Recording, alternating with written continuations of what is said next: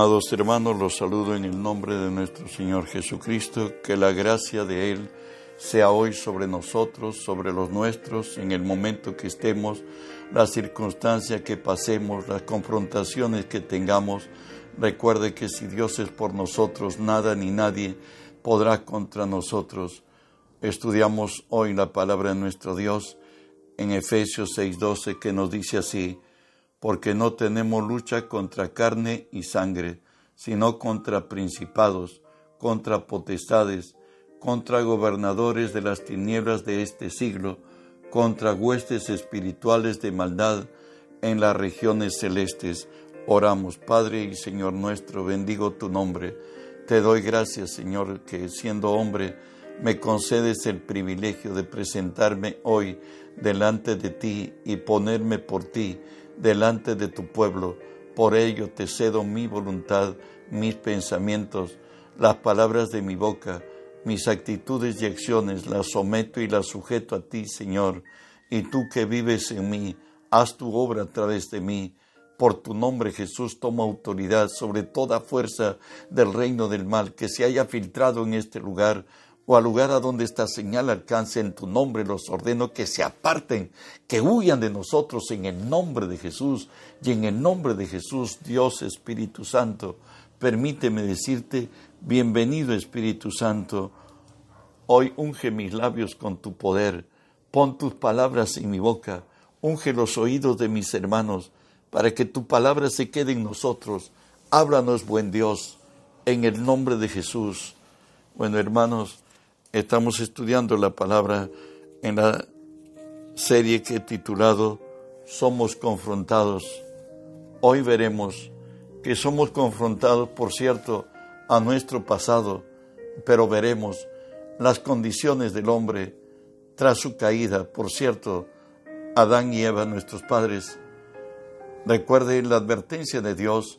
Génesis 2.17 le dice el Señor, mas del árbol de la ciencia del bien y del mal no comerás, porque el día que de él comieres, ciertamente morirás.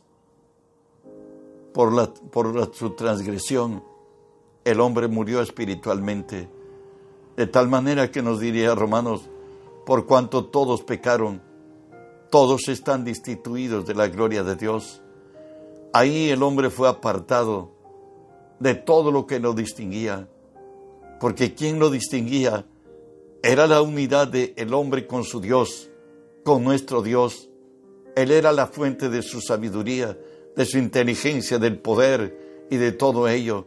El hombre fue creado para ser instrumento de Dios aquí en esta tierra. Sin embargo, el enemigo de nuestra alma, el diablo y Satanás, en el Edén, lo burló.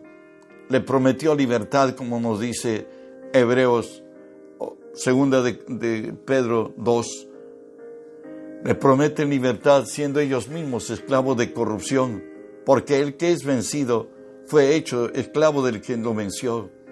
Hoy Adán está separado de Dios, es esclavo del que lo venció, está cargado de maldiciones.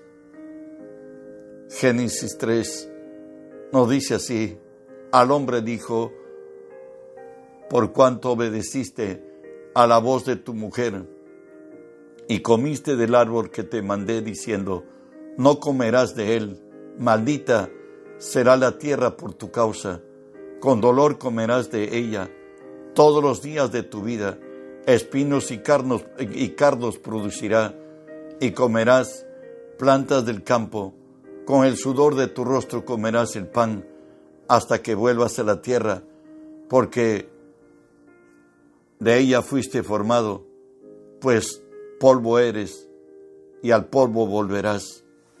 Era la condición. El hombre fue reducido a un ser pensante.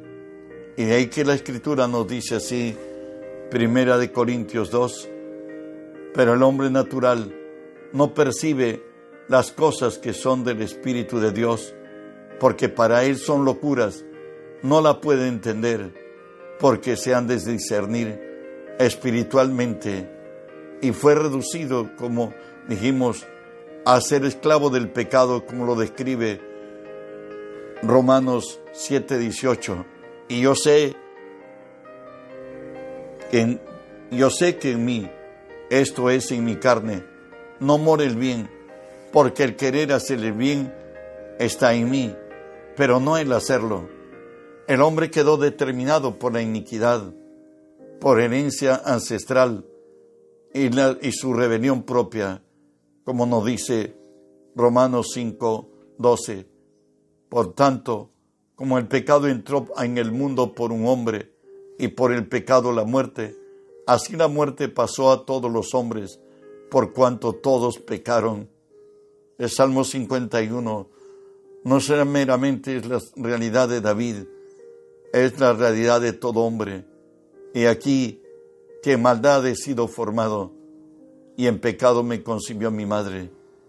Fuimos ya no engendrados a semejanza de Dios, sino en maldad, llevando la herencia de pecado en nuestra, en nuestra sangre y trayendo a la vida dolor y quebranto. De ahí que nos dice Proverbios 1, 29 en adelante la condición del, del hombre sin Cristo, por cuanto aborrecieron la sabiduría y no escogieron el temor de Jehová, ni retuvieron mi consejo, y menospreciaron toda reprensión mía, comerán del fruto de su camino, serán hastiados de sus propios consejos, porque el desvío de los ignorantes los matará, y la prosperidad de los necios los echará a perder. Mas el que me oyere habitará confiadamente y vivirá tranquilo, sin temor del mal. La alerta divina al desenfreno humano. El Señor dice así en Ezequiel, por tanto, yo os juzgaré a cada uno según sus caminos, oh casa de Israel, dice Jehová el Señor, convertíos y apartaos de todas vuestras transgresiones, y no será la iniquidad causa de, su ruina. También por Jeremías Dios alerta a Israel, a ordenar sus pasos con él. Escuchad y oíd, y no, no, os envanezcáis, pues Jehová ha hablado. Dad gloria a Jehová vuestro Dios, antes que haga venir tinieblas, antes que vuestros pies tropiecen en montes de oscuridad, y esperéis luz, y os vuelva en sombra de muerte y tinieblas. Mas si no oyeres esto, en secreto llorará mi alma a causa de vuestra soberbia, y llorando amargamente se desharán mis ojos en lágrimas, porque el rebaño de Jehová fue hecho cautivo. Hay herencia del castigo a causa de nuestras iniquidades. Dios es juez justo y le dice a su pueblo, a Israel, por cierto, en los diez mandamientos, acerca de la idolatría. No te inclinarás a ellas, ni las honrarás, porque yo soy Jehová tu Dios, fuerte y celoso, que visito la maldad de los padres sobre los hijos, hasta la tercera y cuarta generación de los que me aborrecen. Además, eh, en Éxodo 34 dice que guarda misericordia a millares, que perdona la iniquidad la rebelión y el pecado, y que de ningún modo tendrá por inocente al malvado, que visita la iniquidad de los padres sobre los hijos y sobre los hijos de los hijos, hasta la tercera y cuarta generación de los que me aborrecen. Escuche lo que dice Lamentaciones 5:7. Nuestros padres pecaron y han muerto, y nosotros llevamos su castigo es una ley espiritual que la misma ciencia médica ha descubierto que hay enfermedades que alcanzan al hombre hasta la cuarta generación, pues ya estaba prescrito por, en la palabra. Si nosotros nos liberamos de las maldiciones a través de reconocer nuestro pecado y pedir un pecado por confesar los pecados ancestrales, seremos liberados, pues Él dijo, conoceréis la verdad y la verdad os hará libres avanzamos, las marcas de nuestro pasado pues los traumas complejos, ataduras por el rechazo y ser faltos de amor, de afecto y consideración.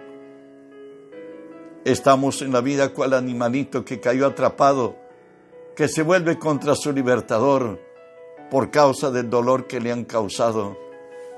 Job describe el vivir del hombre y, dice así, Job 14, el hombre nacido de mujer, corto de días y hastiado de sinsabores. la calificación del cielo dice así del hombre que se ha descarriado desde, desde la planta del pie hasta la cabeza. No hay cosa sana, sino herida, hinchazón, podrida llaga. No están curadas, ni vendadas, ni sabizadas con aceite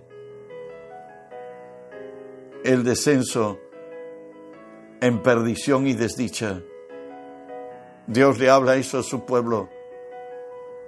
En Jeremías 2, 21 y 22, te planté de vida escogida, simiente verdadera toda ella.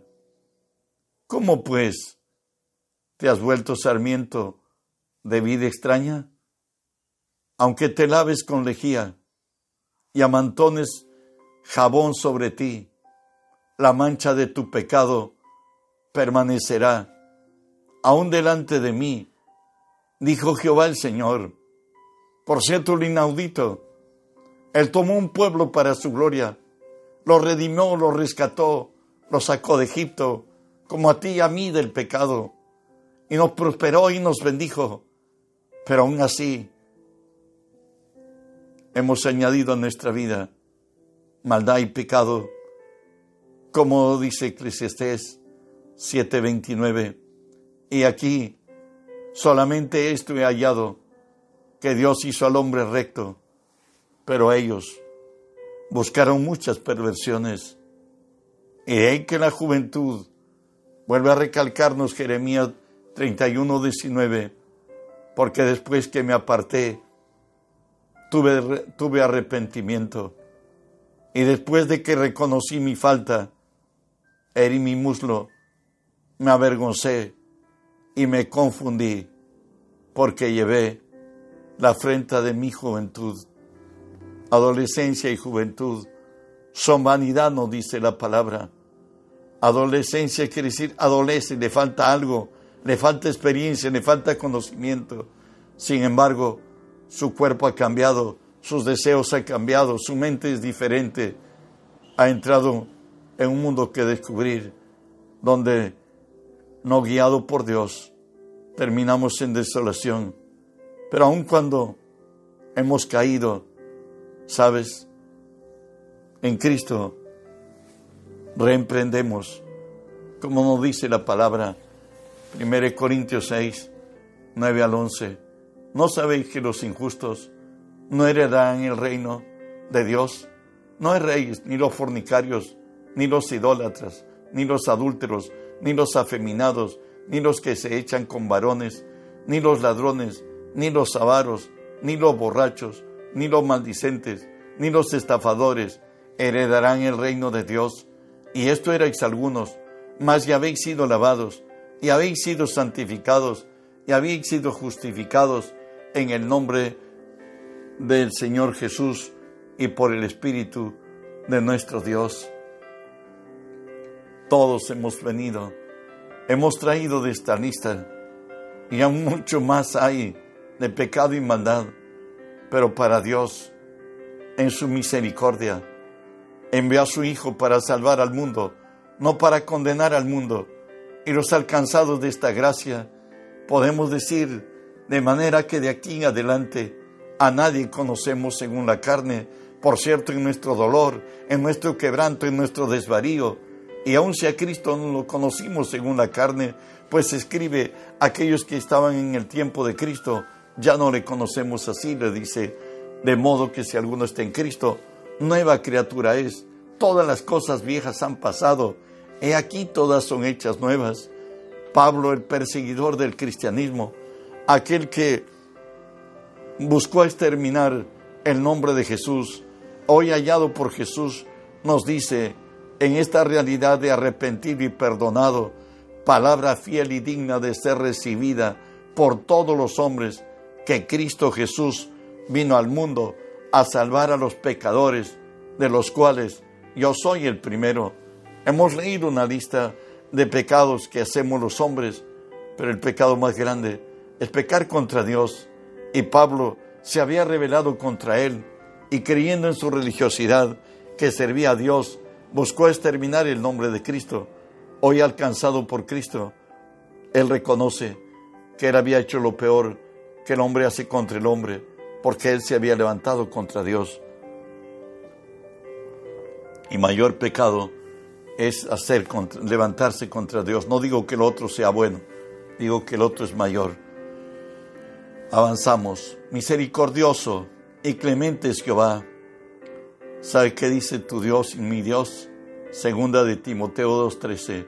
Si fuéramos infieles, Él permanece fiel y no puede negarse a sí mismo. Él nos habla por Jeremías y nos dice, Jehová se manifestó a mí y a mucho tiempo, diciendo, con amor eterno te he amado, por tanto te prolongué mi misericordia. Sabes, nuestro Dios es misericordioso y clemente, lento para la ira, pero grande en misericordia. En el Salmo 103 nos dice, como el Padre se complace de, se compadece de los hijos, se compadece Jehová de los que le temen, porque Él conoce nuestra condición, se acuerda que somos polvo. Y de ahí que en la cruz Él nos instituyó y se puso por nosotros. Lo dice eso, según de Corintios 5:21, al que no conoció pecado, por nosotros lo hizo pecado, para que nosotros fuésemos hechos justicia de Dios en Él.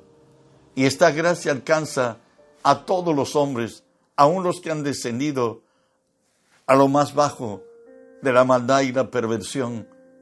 Lo dice la palabra en Romanos 5:20. Pero la ley se introdujo para que el pecado abundase.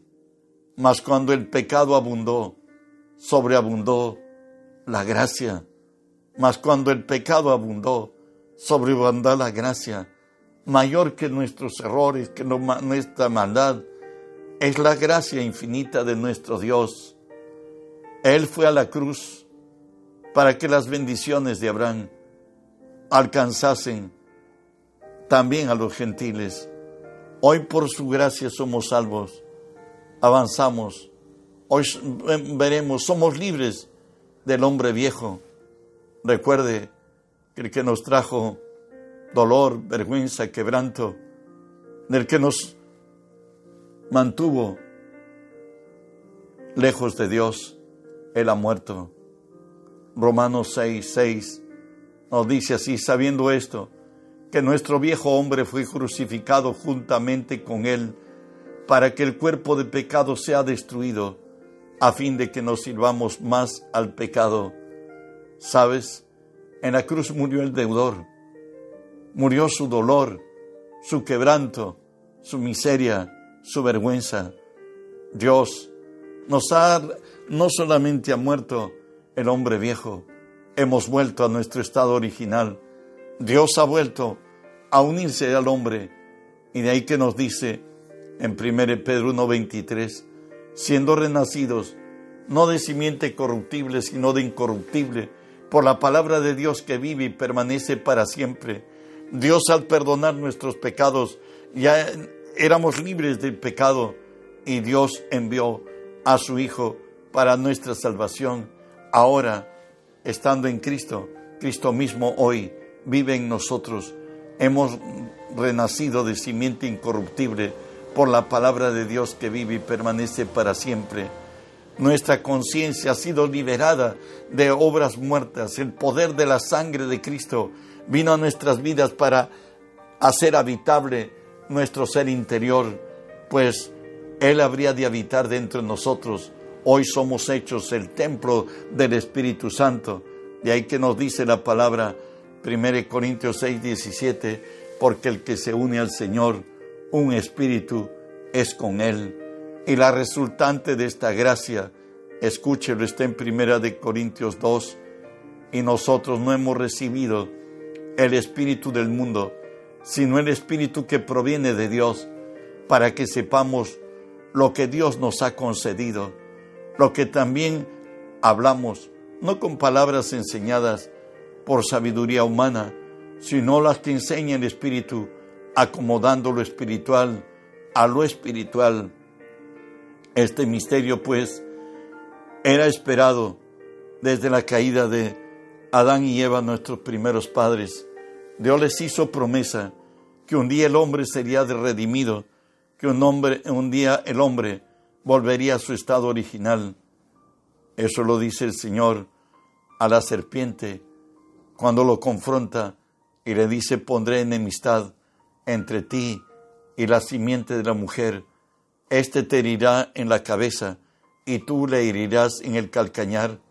Estaba, ah, estaba profetizado de que un día Dios se habría de ser hombre y que Dios hecho hombre iría a la cruz y él daría herida de muerte al enemigo de nuestra alma y el hombre sería vuelto a ser imagen y semejanza de Dios y Dios mismo obrando y viviendo en nosotros, como lo dice Colosenses 1, 26 y 27, el misterio que había estado oculto desde los siglos y edades, pero que ahora ha sido manifestado a sus santos, a quienes Dios quiso dar a conocer las riquezas de la gloria de este misterio entre los gentiles, que es Cristo en vosotros, la esperanza de gloria. Esto ha acontecido y por tanto nos exhorta la palabra en el Romanos 6, 11. Así también vosotros consideraos muertos al pecado, pero vivos para Dios en Cristo Jesús, Señor nuestro. Cuando esto suceda y tú te veas en Cristo lo que nos dice la palabra, que en Adán todos mueren, pero en Cristo todos serán vivificados. Cuando nos logremos ver como Cristo nos ve, santos, justos, nuevas criaturas, fuertes, sabios, la sal y la luz de este mundo, trayendo bendición de, tu, de, la, de la gracia de Dios a esta tierra a través de nosotros. La resultante es esta, Romanos 6, 14, porque el pecado no se enseñoreará de vosotros, pues no estáis bajo la ley, sino bajo la gracia. La ley decía, haz esto o morirás, mas la gracia dice, si puedes creer, para el que cree, todo es posible. Recuerde que con una sola ofrenda nos hizo perfectos para siempre a los santificados. Hermano, somos servidores de Cristo y administradores de la gracia de Dios. Dios ha determinado usarnos para que la tierra sea llena del conocimiento de Dios, como las aguas cubren la mar. No olvides de reenviar este mensaje. Hay muchos que lo esperan, hay otros que jamás lo oyeron. Tú eres el instrumento. Reenvía el mensaje, que el mensaje corra y la gracia de Dios alcance a muchos. Bendiciones.